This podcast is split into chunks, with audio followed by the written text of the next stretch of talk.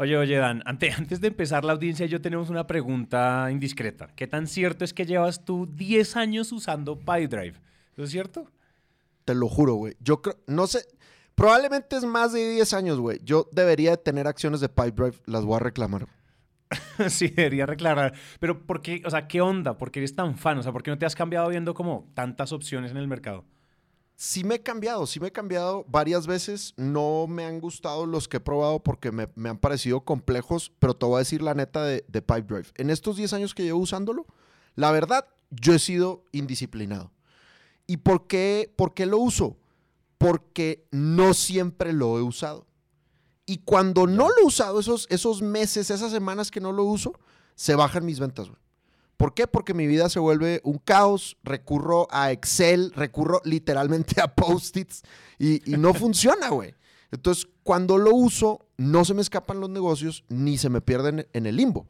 Y además ahora que tengo equipo, pues mi equipo y yo estamos en sintonía. Entonces, en vez de tener que ir a preguntarle al vendedor, oye, ¿cómo vas con este negocio? Puedo ir directamente a Pipedrive y ya veo cómo va la situación. Y además lo dicen, lo dicen los estudios. Cada dólar invertido en CRM te genera 8.71 dólares. Entonces, la vaina es rentable. El retorno, oye, eso me gusta, tienes toda la pinche razón. PyDrive definitivamente es la ley y como nosotros a ustedes, la audiencia, los amamos tanto, les tenemos un regalazo. Si ustedes hacen clic en el link de la descripción de este episodio, se pueden registrar y tener 30 días gratis de PyDrive. Y si les gusta, pues un 20% de descuento, que es bárbaro porque pues ya PyDrive de por sí es económico. Entonces, pues nada, ahí está, hagan clic en la descripción. Ahora sí, entonces, comencemos con el episodio. Bienvenidos a Máquina de Ventas, un podcast hecho entre Sandler Training y Emprendete, donde nuestro único objetivo es ayudarles a ustedes a vender mejor. Es por eso que cada 15 días Dan Macías, director de Sandler Colombia, y yo, Santiago Cortés, director comercial de Naranja Media, nos sentamos a hablar sobre algún tema en particular que sabemos que nos duele a todos los que salimos a vender. En el mundo hay dos tipos de personas, el que ve la meta y ve a todos los que van adelante y dice, no, ya para qué sigo corriendo si yo ya no puedo ganar. Y están los que ven la meta en el horizonte y ven que no van de primeros, ni de segundos, ni de terceros, ni de cuartos, pero se arman de fuerza y se lanzan por un último pique, por un último sprint para que por lo menos terminen en el podio. Así como en las maratones y en los deportes en general, así pasan las ventas. En el episodio de hoy les vamos a dejar algunos consejos sobre cómo cerrar el año con la mentalidad y el método correcto. Así que entonces, empecemos. Hola a todos y bienvenidos al episodio número 18 de Máquina de Ventas de los últimos episodios del año. Dan, bienvenido de nuevo, esta vez estás en México.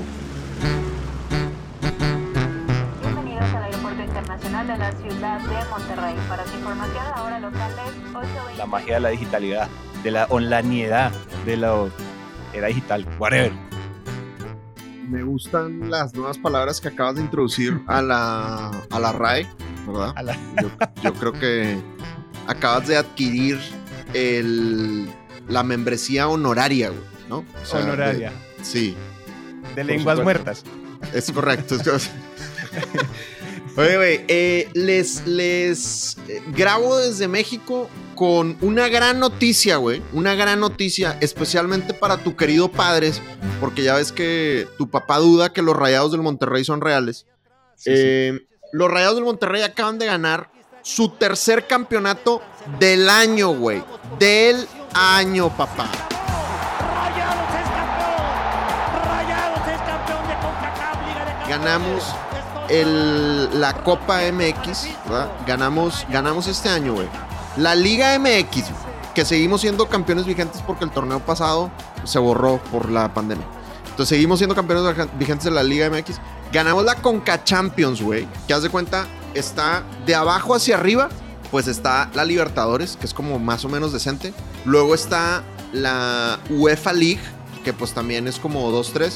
Luego está la Champions League, ¿no? Que es como, pues, chido tu torneito.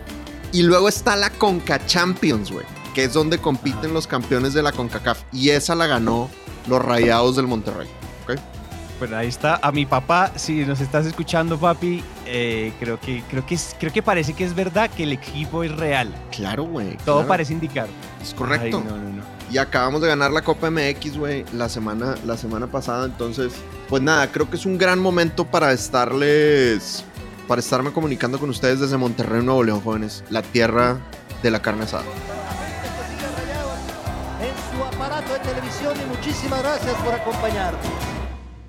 Y aparte de todo, o sea, ya tienes dos razones para emborrachecerte mañana. Es correcto. así es. Matrimonio, matrimonio y eh, campeonato y victoria de los rayados. Así es. Me les caso, señores. No, se crean. Yo estoy casado desde hace mucho tiempo.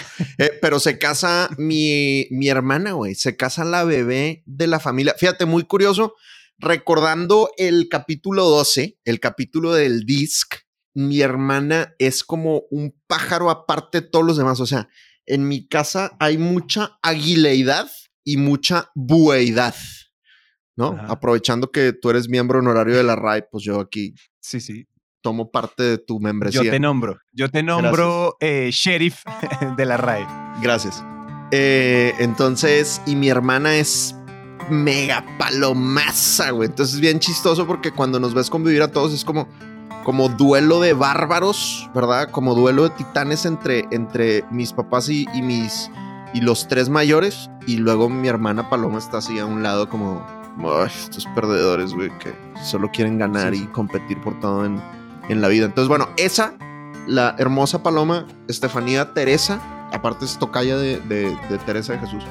Estefanía Teresa se casa, se casa mañana. Bueno, para los que están escuchando el podcast, en realidad se casó el sábado pasado, ¿no? Pero Claro. eh, ahorita que es viernes y que estamos grabando, se casa, se casa mañana. Entonces sí, mañana eh, me voy a tomar una copa de vino en honor a mi hermana, a su matrimonio, y me voy a tomar como tres de whisky, güey, por cada campeonato de los rayados. Tres este botellas. Tres Obvio. botellas por cada campeonato. Obvio, papá, sí, sí. sí. Sí, que, que sea como, si ya estás, hasta- ya- si ya te fuiste hasta México, pues que valga la pena la ida, ¿no? que quede claro el volumen que vamos a ingerir, jóvenes. Así es. Así que puede ser que este sea el último episodio, en realidad, porque no sé qué va a pasar mañana.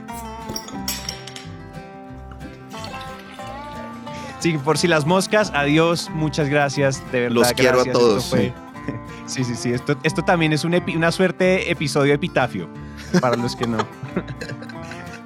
¿Verdad? Así es. Bueno, es correcto. Pregunta Dan. ¿De qué vamos a hablar hoy? Porque estábamos hablando ahorita y creo que el episodio de hoy es de esos relevantes carnudos. Creo que todos son muy carnudos, pero este está caldo Maggi, este está ricostilla. Sin ¿Qué vamos a hacer duda, güey. Estoy, estoy emocionado.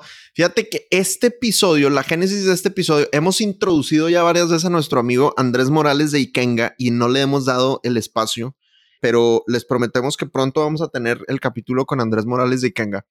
El otro día Andrés me invitó a dar un webinar y decidí hacerlo de cómo recuperar el 2020, cómo rescatar el 2020. Entonces, está inspirado en ese webinar. Eh, ya tú, tú le pondrás el nombre cool final de Spotify, eh, Apple Podcast, Deezer, whatever, pero el, el, el tema central es cómo enfrentar estas últimas semanas del año.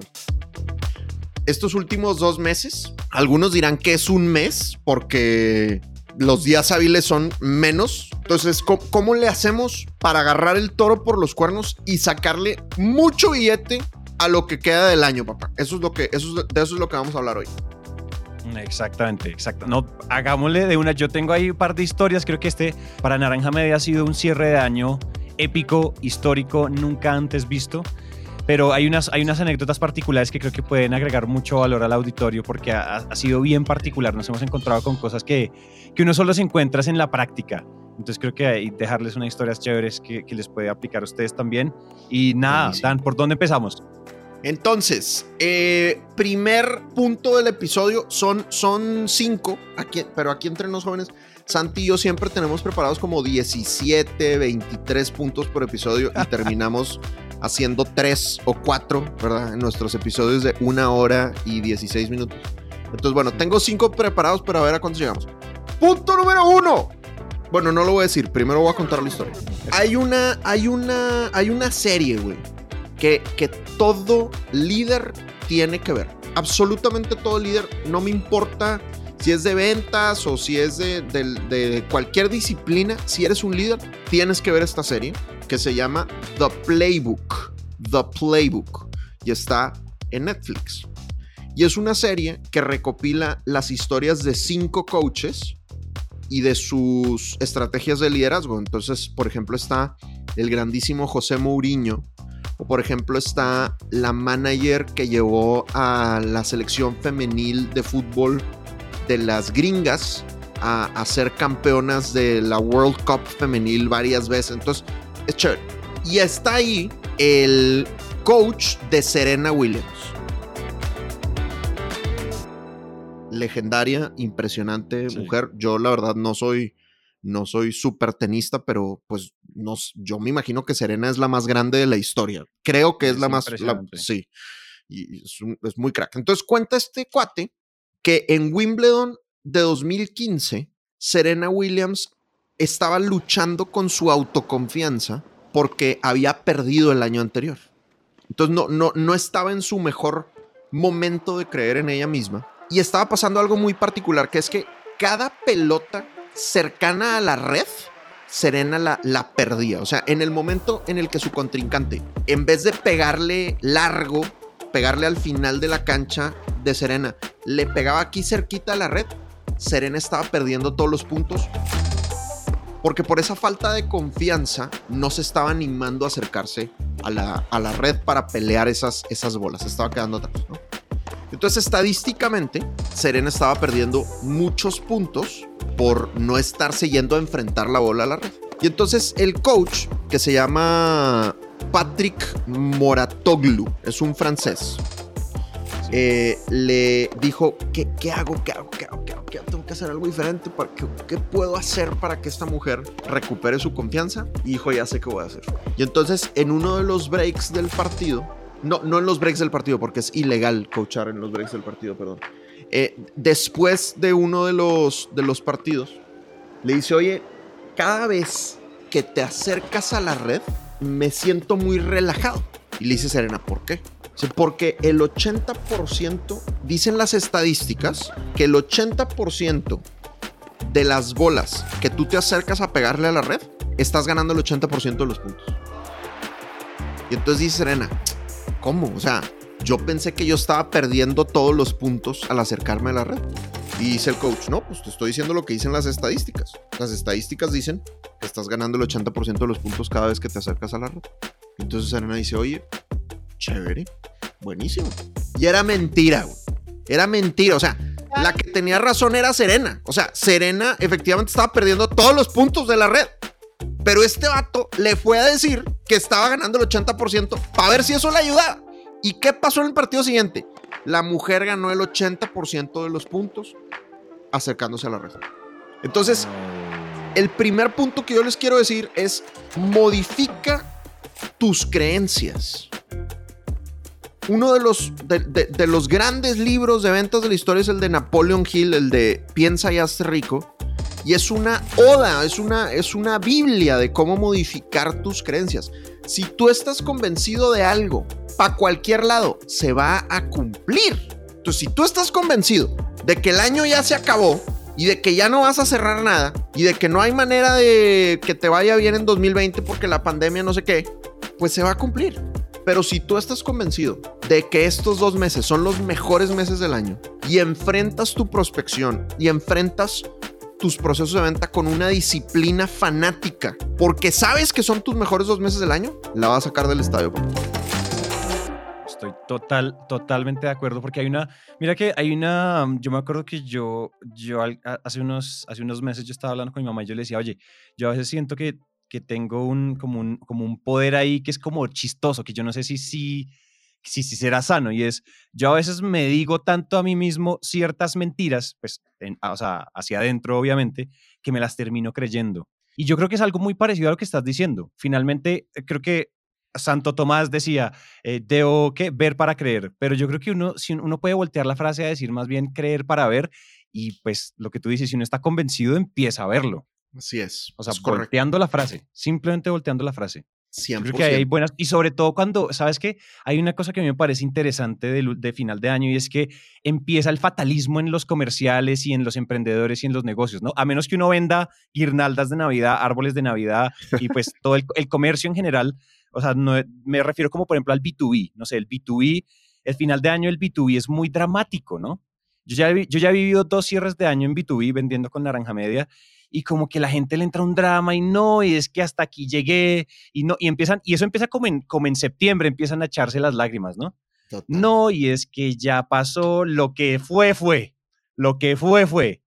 Y yo creo que, yo creo que no, y creo que ahí hay algo, ahí hay algo interesante que uno puede empezar a modificar en su sistema de pensamiento y de creencias, ¿no? Total, total. Y el punto número dos es para soportar la parte lógica de este argumento y es, si tú quieres cerrar este año con toda, tienes que hacer un plan de prospección enfocándote en un par de prospectos particulares. Y esto es una realidad, jóvenes ilustres. Esto, esto no, nos los está, no nos lo estamos fumando. Esto es real. Sí, sí, sí. Hay dos situaciones particulares deliciosas de fin de año para nosotros los vendedores. Número uno, hay prospectos que se tienen que agotar el presupuesto. Hay muchas compañías o departamentos del gobierno que si no se gastan el presupuesto, que por X motivos no se han gastado, el otro año no lo van a tener. Y entonces ahorita están desesperados buscando proveedores en los cuales gastarse la plata de una manera decente. Y tú, amigo vendedor, eres uno de esos proveedores. Pero si tú no vas y les tocas la puerta, ellos no se van a enterar que existes. Entonces, ese es un, ese es un punto bien importante, es uno de los dos. Y el otro es aquellos que están armando el presupuesto para el próximo año. Entonces, tal vez no te va a entrar el flujo este año, o tal vez sí, pero hay gente que necesita definir en qué se va a gastar el billete el otro año y ahorita son esas fechas de planeación. Entonces, si tú llegas en febrero o en marzo, te van a decir, ah, no te metí en el presupuesto. Pero si tú llegas ahorita, es extraordinario momento. Entonces, ahí hay dos fuentes de billete deliciosas que no suelen suceder el resto del año. Hay que Oye, yo me aprovecharlas. atrevería, yo me atrevería a decir que incluso es mucho, o, o ha sido mi experiencia, evidente, pues, tú, o sea, tú nos dirás también cómo les ha ido en Sandler en este tema, porque tú también eres altamente B2B. Pero yo creo que es más rico vender al final de año que a comienzo de año, porque a comienzo de año uno recibe muchos, ay, pero es que ya planeé, no, pero es que tengo comprometido este semestre con tantas estrategias que son de otras cosas. Y en cambio ahorita, y a mí me ha pasado, y es que yo creo que unos consejos para, para, para meterle técnica un poquito, para meterle carnita un poquito a estos dos tipos de prospectos, es que uno puede ser directo en su lenguaje cuando habla de estos dos tipos de prospectos. A mí me ha ido muy bien, y creo que esto no te lo había contado, Dan, a mí me ha ido muy bien en estas últimas semanas prospectando, atendiendo llamadas, cerrando clientes, eh, a- diciendo de frente como, oye, mira, a- o sea, yo veo que aquí podemos hacer dos cosas. O sea, nosotros costamos esto, ¿cierto? Y Ujú. aquí podemos tomar la ruta de, o sea, o sea, como, como de una manera sutil decir como, si todavía te queda presupuesto para este año, como hagámosle, mandémonos al agua, eh, si te alcanza para un piloto, para empezar con algo, etcétera. Esa es una buena forma, como decirlo derecho. Pero también me hace, o sea, me ha servido mucho la forma de, yo en este momento tengo a mi gente tan llena de trabajo que yo digo, mira, aquí, aquí va la esta y, ay, Santi, pero es que esto está costoso, pero no es que yo le digo, mira, mételo para el, o sea, nosotros no hacemos descuento porque la creatividad no tiene descuentos en general ninguna industria debería tener, pero por lo que ya hemos hablado en muchas ocasiones en este show, pero yo digo, ¿por qué no lo metemos esto para el próximo año? Claro, no, sabes que sí, mucho mejor, pensémoslo para el otro año, porque ya y, no, y de una vez te meto. Y miren, lo que uno está haciendo es, o te estás gastando el último cuncho de presupuesto de las personas, y eso pues es flujo de caja que cuentan este año, o estás pensando en el largo plazo y te estás metiendo en un rubrito del Excel, te estás metiendo en ese documento que ellos van a pasar a aprobación para que les den la plata el próximo año. Buenísimo. Entonces, si uno está en esas dos, es, buen- eh, es un gana-gana además. O sea, no te estoy desbalanceando ahorita, pero te estoy, o sea, te estoy metiendo, me estoy out- como incluyendo, autoincluyendo en la planeación del próximo año. Entonces, es una, es una buena estrategia. Y créanme, la gente se quiere gastar la plata. Porque, o sea, después, o sea, la gente siempre se, se queja, no, es que no me alcanzó la plata en el año, que no sé qué. Pero pues, igual les queda, al final les quedan, no sé, 500 mil dólares, 100 mil dólares, 20 mil dólares, 5 mil dólares tienen que arrasar con todo si quieren que el otro año pues les den algo parecido. Total, 100%. No, y, me gusta eso que estás diciendo, que pues es una de nuestras técnicas favoritas de entendimiento y confianza en Sandler. Honestidad desarmante. Honestidad desarmante. Di las cosas, pero si lo sientes, dilo, dilo con buenas palabras, ¿no? Es una, es una regla Sandler. Eh, y, y claro, es un momento extraordinario para, para, poder ser, para poder ser directo y de alguna manera u otra es muy probable que vayas a sacar algo interesante de esa conversación, Sí. ya sea para este Pues año yo o para el siguiente. Yo quería agregar algo ahí que me parece importante, que puede ser, que puede ser un buen consejo también, y es a veces no es necesario vender, o sea, este, o sea los últimos escurridos, los ulti- las últimas gotas de presupuesto que quedan en las, en las grandes empresas, no necesariamente tienen que ser para productos, o sea, que me, o sea, yo puedo pedir cosas, por ejemplo, prepagadas. Es decir, como listo, este año ya no vamos a hacer nada más. Pero con eso último que te queda de presupuesto, pues digamos que pisemos el negocio del primer Q del próximo año, por ejemplo. Claro. Entonces, eso casi que es un gana-gana, incluso porque me estás, o sea, me estás pagando hoy sobre métricas, desempeño y estrategias que vas a reportar el próximo año. Entonces, es como, es, mu- es mucho valor, es muy gana-gana, sobre todo para las empresas, porque es listo, venga, de una vez podemos empezar a prepagar o empezar a, a pensar en, esos, en, en esas, en esas estrategias, como por ejemplo, que lo estamos haciendo ahorita, y es, nosotros a final de año tenemos una política de, si ustedes, de, de negociar todo el año de, de- de estrategia de podcast. Entonces, listo, eh, todo el año van a ser 44 episodios, por ejemplo. Ujú, ujú. Entonces, 44 episodios, eso usualmente te costaría, no sé, 120 mil dólares. Pero ahorita lo vamos a hacer por, o sea, si me lo prepagas todo a comienzo, como me metiste en el presupuesto y si te, aprobé- si te aprueban ese presupuesto, podemos hacer un, un, podemos considerar una suerte de, de descuento, pues no grande, pero para pago adelantado. Y eso para los emprendedores que nos están escuchando es buenísimo porque Total. si a mí me prepagan todo un año un cliente, de una vez el flujo de caja, pues para los que están emprendiendo saben que eso es mucha tranquilidad en la nómina, eso es tranquilidad en gastos, etcétera. Puede ser una buena 100%. oportunidad para decir esas cosas. Total, güey. ¿Y sabes cuál otro estoy aplicando yo? Y, y aquí lo digo con el riesgo de que se vayan a aprovechar de mí alguno de nuestros oyentes, pero los quiero mucho, así que aprovechense de mí, no pasa nada. Eh, yo la que aplico es, empezamos de una, porque muchas veces, como estos dos meses, en algunos momentos son como más lentos de trabajo, porque pues la gente se va de vacaciones, lo que tú quieras. Es, son grandes momentos de capacitación. O sea, son, es un súper buen momento de capacitación porque el tema está dormido, entonces la gente tiene más horas para capacitarse, digamos, sin, sin necesidad de, de estar atendiendo clientes, porque pues los clientes están descansando. Entonces, una que a mí me sirve mucho y que me ha servido mucho en los años es, empezamos de una vez, me pagas un anticipo porque pues hay que pisar el negocio, pero me terminas de pagar el próximo año. Sí. Y entonces la gente es como, ¿en serio se puede eso? Y yo, pues, sí, güey. O sea, gracias a Dios mi flujo está resuelto en lo que queda del año, eh, porque Dios es grande y los clientes son cool. Entonces, Sí, no sí, sí. pasa nada si estos dos meses te atiendo con un anticipo pequeño y me lo terminas de pagar el otro año y ya lo metes con tranquilidad en el presupuesto del otro año. Esa, esa a mí me ha servido, pero Esa está deli, papá. buena. Deli. Esa está buena. Esa está buena. Sino que hay, sí, pero ahorita te cuento otra historia, pero no, esa te, es que no, o sea, si yo dijera eso, mi equipo de producción me cuelga de las gónadas. sí, sí, sí, sí, sí.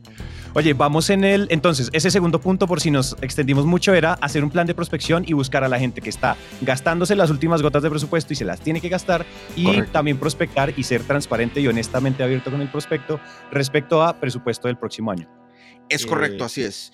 Y, y Pasamos El Adelante. 3 y 4 van combinados, el 3 y 4 van combinados y son dos reglas Handler que ya hemos dicho en el podcast, pero creo que es momento para repetirlas. Número, número uno es no todos los prospectos califican para ser clientes. Y número dos, cierra el negocio o cierra el expediente.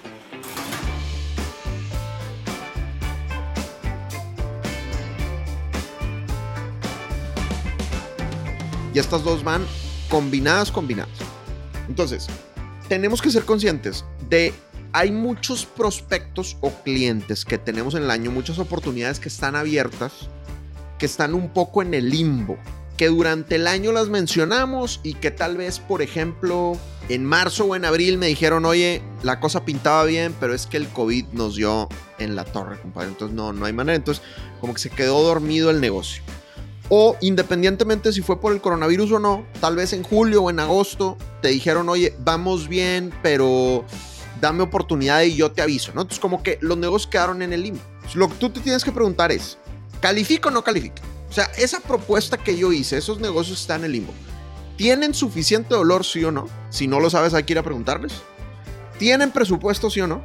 Si no lo sabes, hay que ir a preguntarles. Y estoy hablando con los tomadores de decisión, sí o no. Y si no estás hablando con ellos, pues hay que ir a hablar con ellos. y con base en eso tomar la decisión. O cierras el negocio o cierras el expediente.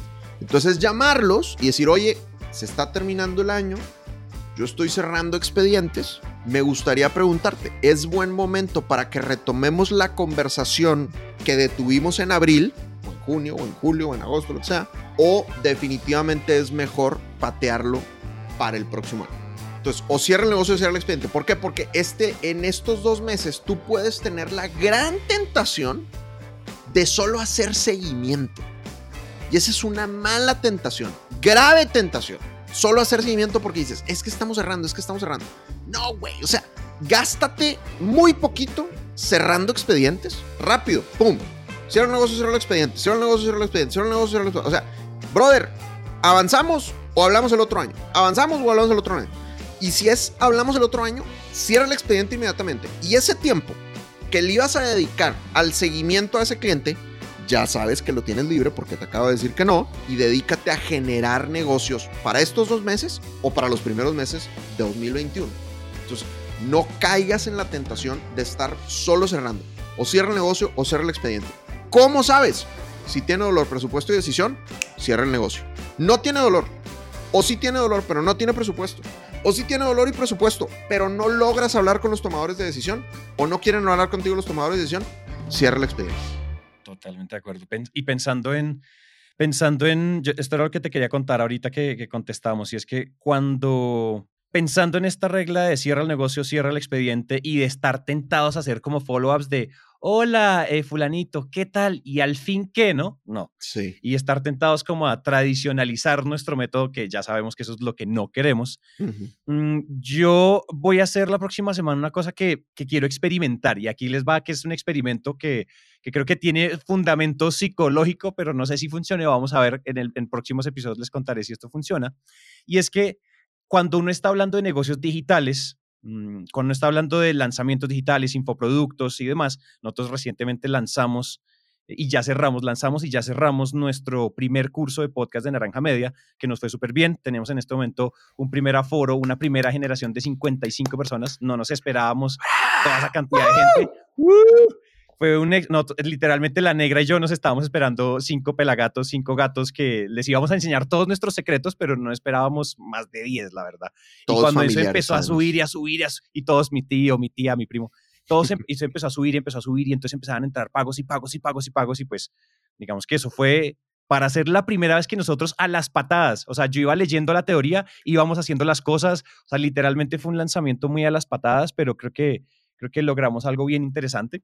Hay una de las teorías que dice, o muchas teorías recaen o se fundamentan sobre un principio que es el principio de la urgencia, que en general el marketing está basado en urgencia, y cuando uno lanza un producto digital, en teoría, dicen los libros, los expertos, los gurús, entre ellos Brendan Burchard, que lo, eh, Dan lo ha mencionado, tú lo has mencionado muchas veces acá, dicen, cuando uno llega al final de su oferta, uno debería cerrar su carrito de compra, su carrito de venta. Es decir, la oferta tiene un tiempo limitado, porque si yo la dejara abierta todo el tiempo, le doy a las personas una opción mental, como la muleta o el bastón mental de poder procrastinar la compra.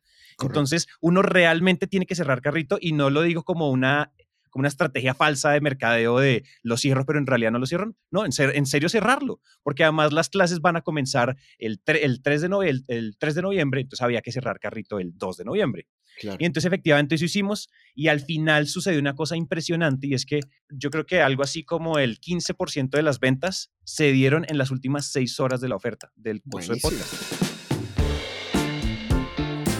fue impresionante porque mandamos un par de correos diciendo como, oigan, en serio, no es un chiste, vamos a cerrar el curso y no sabemos cuándo lo vayamos a volver a abrir porque además tenemos tanto trabajo en Naranja Media que no tenemos tiempo de abrir otro curso, entonces vamos a, no sabemos si lo vamos a volver a abrir. Entonces, pues aprovechen y compran. Entonces efectivamente sucedió ese efecto y está y trayendo eso, trayendo como ese principio de urgencia al B2B, yo estaba pensando, oigan, yo tengo unos prospectos calificados que, o sea, con los que estoy en, la, en las últimas conversaciones y demás, pero todavía no son un cierre, cierre, cierre. Es decir, estamos como en, estamos en el, en el interín de los, de los compromisos y de los acuerdos previos. Entonces yo estaba pensando, oiga, ¿qué pasa si a causa de que mi equipo de producción ya me dijo, Santi, necesitamos que pares de vender, estamos culiados, nos estamos muriendo, estamos trabajando viernes, sábado, domingo y todos los otros días que ni siquiera existen antes del lunes. Grave. Entonces nos dieron como, Santi, literalmente, y eso que nuestra capacidad de producción ha crecido, se cuadruplicó en los últimos cuatro meses. Hemos contratado a gente como si fuéramos un McDonald's. Y, y- y todavía no estamos, o sea, no estamos produciendo a la velocidad de, a la velocidad a la que yo traigo clientes. Entonces, una de las cosas que yo quiero ensayar es, de alguna manera, cerrar el carrito de cerrar el carrito, pero de naranja media, no del curso de podcast, porque eso es otra historia, sino Claro. decir, decirle a los clientes como, y personalizado, o sea, no un, no un mail masivo ni nada de eso, sino hablar con cada uno y decirles, eh, fulanito, de alguna manera decirles, estamos ya llenos de trabajo y vamos a cerrar la cartera para nuevos clientes. Entonces, eh, te quería preguntar, esto, o sea, finalmente nosotros no vamos a abrir la cartera sino hasta febrero del próximo año. Entonces, si queremos al final, no sé, follow-up del compromiso, como rellené aquí cuál era el último compromiso, déjame saber si quieres entrar a este último batch, porque para tal fecha ya vamos a, vamos a cerrar la cartera de nuevos clientes. Entonces, como aplicar una técnica que usualmente la gente siente o, o por lógica siente que es para cosas de low ticket o para cosas de, de B2C, para venderle a personas. Yo estaba pensando qué pasa si uno genera ese principio de urgencia también y en vez de hacer un follow-up de, oye, ¿y al fin qué? ¿Sí o no? Un follow-up un poquito más, más pool, más desde nuestra realidad y es, oigan, literal, y no es una mentira tampoco. Estamos tan llenos de trabajo que no podemos recibir nuevos clientes, estamos, o sea, tenemos unos últimos, o sea, tenemos capacidad para dos o tres más. Entonces cuéntanos porque para el tanto de noviembre ya no vamos a recibir nuevos clientes este año, sino hasta febrero. Yo creo ¿Qué que, que siempre y cuando, mientras sea real, creo que, que puede funcionar muy bien, güey. Mm, Creo- o sea, es- que es que Es que es el principio del artista y el principio del rockstar, ¿no? O sea, te vas volviendo más la gente más aspiracional y cada vez menos accesible y la gente va entendiendo que por el valor que has generado, no, no por humo, ¿no? Porque eso es lo, luego lo que le pasa a las Sí. compañías cuando, cuando intentan salir a bolsa y la gente descubre que realmente no hay tanto valor. Eh, eh, pero es porque es real, o sea, genuinamente estás generando tanto valor que te vuelves más escaso, ¿no? Y tú, y tú ahorita esa estrategia la vas a aplicar porque tu equipo te dijo, detente, güey, no podemos más, ¿no? Entonces, por Exacto. supuesto que es algo que, que creo que puedes aplicar, que te puede funcionar. Y yo le agregaría, que, no, que dudo que no lo hayas tomado en cuenta, que cuando regreses, regreses con precios más altos. Además, sí, sí, sí, los precios 2021. Claro, yo, yo es, no me acuerdo si lo he contado acá en el podcast, pero hay un, un gran rockstar del diseño que es Stefan Sagmeister, que es un austriaco, que él se toma un año sabático cada seis años. El séptimo año, toda la agencia se toma un año sabático pagado para generar creatividad en su ocio. Y siempre que regresan, están más ahogados de trabajo que nunca. Porque es un año que la gente está esperando. Es lo que, lo que va a pasar con el cine, güey. Ahora que, que la pandemia nos permita volver al cine con tranquilidad, güey, los cines van a estar atascados, güey. Todos los cines van a estar. Claro, güey. O sea, las películas que todos hemos estado esperando de que Wonder Woman y eh, Batman y todas esas que, que se retrasaron, yo siento que la gente va a explotar y las van a ir a ver 17 veces, güey. Ujú, Totalmente de acuerdo. Ese es, un poco el efecto y, yo creo que también esa, esa es una de las cosas que sucede con los negocios creativos. Yo creo que una de las razones por las cuales las agencias, la mayoría de agencias grandes tienen tan mala fama o tienen, dejan a veces tan mal sabor de boca a los grandes clientes es que ellos sienten que se consideran como si fueran una fábrica, ¿sabes? Y los negocios creativos no son fábricas. Por más que yo diga Naranja Media, en este momento Naranja Media tiene exceso de clientes. O sea, tenemos más clientes de los que deberíamos en este momento. Y suena muy chistoso que yo, siendo director comercial de Naranja Media, diga eso. Pero eso pasa. O sea, cuando uno vende creatividad, uno vende el tiempo de su cerebro, uno vende la, raya- la rayoneada del tablero y las ideas y demás. Y eso pues no se hacen más ahí, we don't need no, y, pss, pss, pss, y de atrás, y pues no, eso no funciona así. Entonces fíjate que por eso es que nosotros queremos de alguna manera como cerrar la tienda un rato. Además eso nos da espacio de, de cerrar muy bien a los clientes que queremos dejar muy felices este año. Claro. Entonces sí, Buenísimo. esa era, esa era mi, mi estrategia. Vamos a ver cómo nos va. En otro episodio les cuento qué pasó con ese cierre. De Yo creo que les va a ir muy bien. Yo creo que les va a ir muy bien. Mm. Listo, entonces ahora pasamos al 5, que es Dan, ¿qué es? crece con los clientes actuales o más bien aprovecha tus clientes actuales. A veces como que queremos encontrar en este último, en estos últimos dos meses del año, queremos encontrar la magia o los grandes negocios afuera de los clientes que ya tenemos. Y por supuesto que siempre hay que generar clientes nuevos. Pero no hay que dejar de exprimir el jugo que los clientes actuales tienen. Y para eso, chavos, les queremos patrocinar lo que viene siendo una herramienta que tenemos en Sandler que se llama la herramienta cliente al cuadrado. Entonces, por favor, vayan a www.sandlerdalmacias.com diagonal recursos para descargar la herramienta cliente al cuadrado. La herramienta cliente al cuadrado, que es un PDF rellenable maravilloso e increíble, es una herramienta que te hace pensar todas las oportunidades de negocio que le puedes sacar a los clientes que ya tienes. Y plantea cinco distintas rutas de dónde puedes sacar más negocio de los clientes que ya tienes. De las cinco, solo los voy a mencionar dos para dejarlos en suspenso y para que vayan y la descarguen porque está súper chévere. Y los dos que les voy a mencionar, ¿y qué? ¿Qué dices? No, que para que de una, para que eso es dejar cliffhanger. O sea, la segunda Claro, temporada es está en Sandler Dan Macías slash recursos. Exactamente. Es así es, así es. Aprendiendo de Netflix. Muy bien. Eh, oye, decimos de Netflix, pero antes era cada ocho minutos, ¿no? O sea, cuando, cuando, cuando las series estaban en la tele, tenías que diseñar el guion para que durara ocho minutos, porque a los ocho minutos venían los comerciales. Entonces te dejaban en cliffhanger cada ocho minutos, güey. Y todos los capítulos tenían que durar lo mismo. Eso ha haber sido demasiado cansado para toda la producción. Pero bueno, volviendo al punto. eh, los dos temas que les quiero mencionar es, número uno, árbol genealógico. Así lo dice la herramienta cliente al cuadrado. Árbol genealógico, ¿qué significa? Significa que muy probablemente tu cliente, los socios o los dueños de la empresa son socios de otras compañías también. Particularmente si le vendes a compañías grandotas como Santi, suelen ser empresas que son parte de un conglomerado, de un grupo, de un grupo de empresas.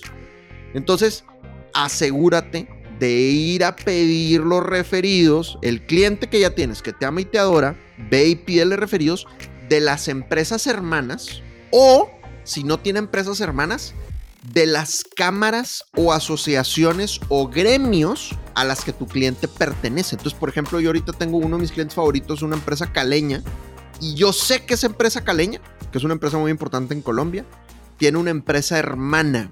Entonces le llamé un día al gerente con el que suelo estar lidiando, con el que suelo estar, no lidiando, hablando. Le dije, oye, de pura casualidad no me puedes pasar el contacto de tu empresa hermana. Y me dice, Dan, no vas a creer, pero, mm, o sea, nos invocamos mutuamente. Estamos en conversación, esto, te estoy contestando en una reunión en donde estaba aquí el gerente comercial de la empresa hermana. Es más, te voy a poner en speaker. Y en ese momento agendamos una reunión con, con esa segunda empresa. güey.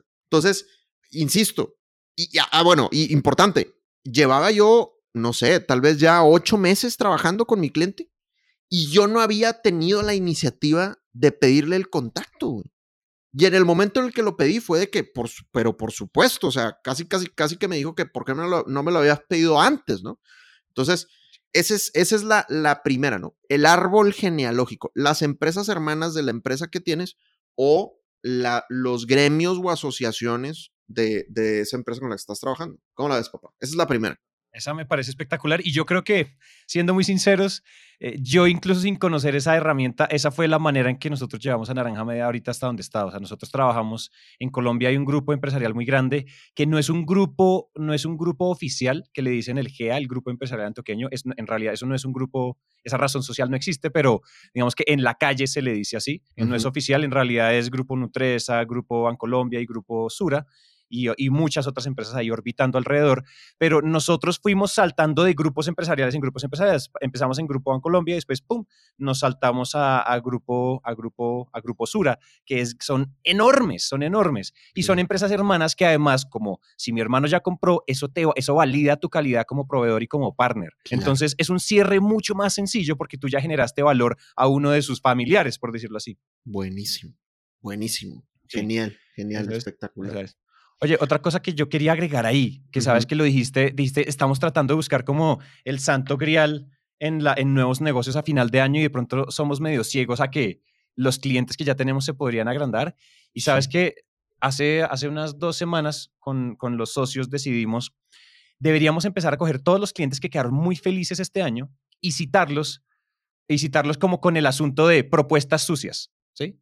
Entonces, no Ujú. sé, o sea, talk dirty to me, ¿no? Como vamos a, o sea, te quiero, quiero que hablemos de, dame feedback de todos los proyectos que hicimos y demás, pero lo segundo que quiero hacer en la reunión, como en ese suerte de acuerdo previo, es que quiero que hable, te queremos hacer propuestas sucias. Y como nosotros tenemos una suerte de confianza y compinchería con el 98% de nuestros clientes, todos dicen como, no, listo, sí, hablemos, pero uy, me encanta eso de propuestas sucias. Y lo que estamos haciendo es abrir puertas para, que, para lo que hablamos ahorita y es que nos metan en propuestas mucho más grandes, no tan estilo piloto, sino ya propuestas de todo un año para el 2021. Entonces coger a los que ya los aman a uno y amarrarlos, crecerlos y decirles como, bueno, ya nos dimos besitos, ahora sí para el matrimonio. Es correcto. Entonces, entonces, algo así, o sea, empezar a hacer estratégicamente como citen a la gente y eso puede ser un acuerdo previo interesante, ¿no? Yo creo que pues ahí uno se lo puede medio inventar, pero, o sea, yo quiero hablar contigo, quiero ver como qué tan feliz estás y quiero contarte como lo que estamos viendo para el 2021. Algo Me así. encanta, güey. Me Y- encanta, y me un parece par una gran. Claro, güey. No, y- Gran, gran sí, técnica, o sea, gran técnica. Es como, oye, un revisemos cómo nos fue en el año. Ah, ya lo hiciste. Ya, vamos, vamos un par de citas y han sido espectaculares. De ahí es que les cuento que nos, incluso nos dijeron, oye, ¿sabes qué? De una vez, con la plata que me queda, te voy a prepagar todo lo que tú me cuestas en el primer Q del próximo año de una vez. Y de una vez este año te lo pago. Entonces, me están dando flujo de caja que voy a trabajar como en seis meses. O sea, es un espectáculo. Hacerlo bien, sobre todo, y creo que siempre, y eso es regla Sandler, como con la ética del caso, y es, o sea, si ustedes saben que ustedes han agregado valor, si uno sabe que uno ha sido, porque si uno tuvo, si es un mal, si es un cliente al que uno le falló y al que uno no le logró cumplir, pues hay que tirarse al chiquero y la reunión es muy diferente. Pero esto es una, esto es una reunión donde uno literalmente está diciendo, oye, ¿cierto que estamos enamorados? Sí, sí, sí estamos enamorados. Oye, ¿nos casamos? Sí, sí, casémonos. Es que esas son ese tipo de reuniones ricas de tener. Chévere. Buenísimo. Buenísimo, buenísimo. Me encanta, güey. Me encanta. Oye, bueno, segundo punto de los cinco que les vamos a. De, la herramienta cliente al cuadrado, les vamos a, revelar dos. El primero fue árbol genealógico y el segundo es exalumnos. Exalumnos. Entonces, exalumnos, ¿qué significa? Ex empleados. Es bien, bien, bien importante que cualquier persona con la que tengamos una relación profesional la agreguemos a LinkedIn, porque no sabemos qué nos depara el destino y cada persona es un universo y cada relación va a enriquecer tu vida de una manera impresionante y extraordinaria. Y eso implica que hay que seguirle el paso a la gente, seguirle la, historia, dónde están, qué hubo, qué onda, qué ha habido. Entonces agrégalos en LinkedIn y cada vez que cambien de trabajo, felicítalos. Y cuando cumplan años, felicítalos. Y cuando eh, publiquen algo chévere en LinkedIn, dale like y coméntales. Porque si tuvieron un cargo en donde tomaban decisiones acerca de si tú eras proveedor o no, y se van a otra compañía, pues muy probablemente en la segunda compañía, o tercera o cuarta o quinta, también van a tomar decisiones acerca de si tú eres proveedor o no. Si, si fueron clientes felices tuyos en una empresa, te vas para allá. Fíjense, el otro día uno de mis clientes me decía que hicieron un estudio y se dieron cuenta que en el 87% de los casos en donde un tomador de decisión había sido cliente de ellos en otra empresa, ellos cerraban el negocio. En el 87% de los casos. O sea, eso es prácticamente decir, de cada 10 cotizaciones que hacían a, em- a compañías en donde alguien ya los conocía de la vida pasada, 9 les decían que sí, güey. Entonces hay que estar al tiro del, del cambio de trabajo de la gente. Entonces, de tu cliente actual, mantente en contacto con todo el mundo, porque cuando se cambien de empresa, ahí hay mucho, mucho billete. Y si no lo has hecho, no te preocupes, es el momento perfecto para hacerlo. Acuérdate de todo tu historial profesional y empieza a agregarlos en LinkedIn y empieza a saludarlos, compadre. Sí, sí, sí, sí. Esa está buena. Esa está buena. A nosotros nos ha pasado un par de veces. Yo creo que todavía no, o sea, nosotros no la hemos aplicado como tal. Pero, pero a veces como, ay, Santi, ¿te acuerdas que yo estaba ahí? No, mira, ahora estoy en tal lado. Como, ah, ok, ¿y, y- y qué? Como, ¿y, para cuándo? Y entonces no, mira, te voy a conectar, vamos a hablar, que no sé qué, y pum, termina uno, por ejemplo, llegando al Vito. Se cerró o no se cerró, pero si, no, no- si al menos el tomador de decisiones no, no fue el que se cambió, se cambia una persona que igual se tiene un buen sabor de boca de uno. Oye, esas son las dos del cliente al cuadrado, o sea, las otras las vamos a dejar. Las ah, otras sí, son, sí, sí, sí, sí. Así es. Esas papá. son, listo, ya lo saben. Es www.sandlerdanmacías.com slash recursos. Es correcto, papá. Ahí hay carnita deliciosa y sensual para que vayan y, y la descarguen y le saquen el jugo para que aprovechen estos dos meses al máximo. Oye, o sea que podríamos con confianza decir, lo tenemos. ¡Woo! Sin duda, papaloy. Lo tenemos, lo tenemos. Sin duda. Sin duda. Creo que ustedes están de acuerdo en que nada de lo que acabamos de decir aquí es ciencia de cohetes, ¿o sí? Es mega sencillo salir a aplicarlo y se pone mejor con la práctica, así que TikTok, TikTok, que el año se va a acabar. Por otro lado, recuerden que si sienten que este episodio les sirve a alguien, compártanlo. Estamos seguros que esto le puede ayudar a muchos. Y también si ustedes hacen una publicación en su LinkedIn o en su Instagram, escuchando el episodio o comentando sobre el episodio y nos etiquetan tanto a Dan como a mí, nosotros compartimos en nuestras respectivas redes y así vamos formando una comunidad alrededor del contenido de valor. Nos encuentran en redes como arroba y arroba Santi. Y en LinkedIn como Dan Macías y Santiago Cortés Calle. Gracias por llegar hasta acá y nos vemos entonces en el siguiente.